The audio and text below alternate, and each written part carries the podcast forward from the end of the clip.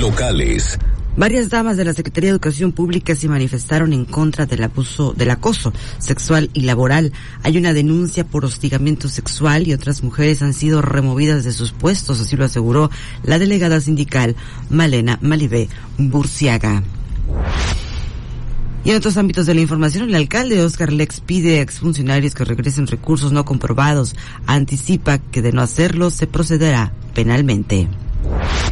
Una exregidora de Los Cabos acudió al Congreso en búsqueda del diputado Juan Pérez Cabanilletano, pero este pues, simplemente no apareció.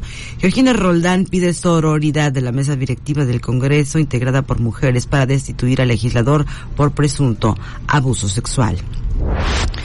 Sería un gran error afectar la imagen de los cabos con las manifestaciones. Es urgente que sesione la mesa permanente del transporte. Así lo comentó el delegado de la Asociación Nacional de Transportadoras Turísticas Terrestres, Celestino Atienzo. Vence el plazo para que los conductores de Uber tengan su documentación completa en los cabos este jueves. Todos deberán tener su amparo y presentarlo cada vez que las autoridades se lo soliciten, así lo indicó el director del transporte, Omar Torres.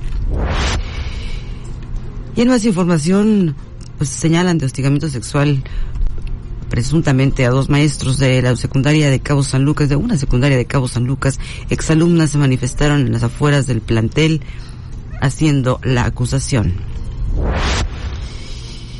Y la Universidad del Golfo de California está invitando a su tradicional muestra prehispánica gastronómica. El evento enmarca la reactivación de convocatorias culturales de la universidad a través de alumnos de la licenciatura de Artes Culinarias.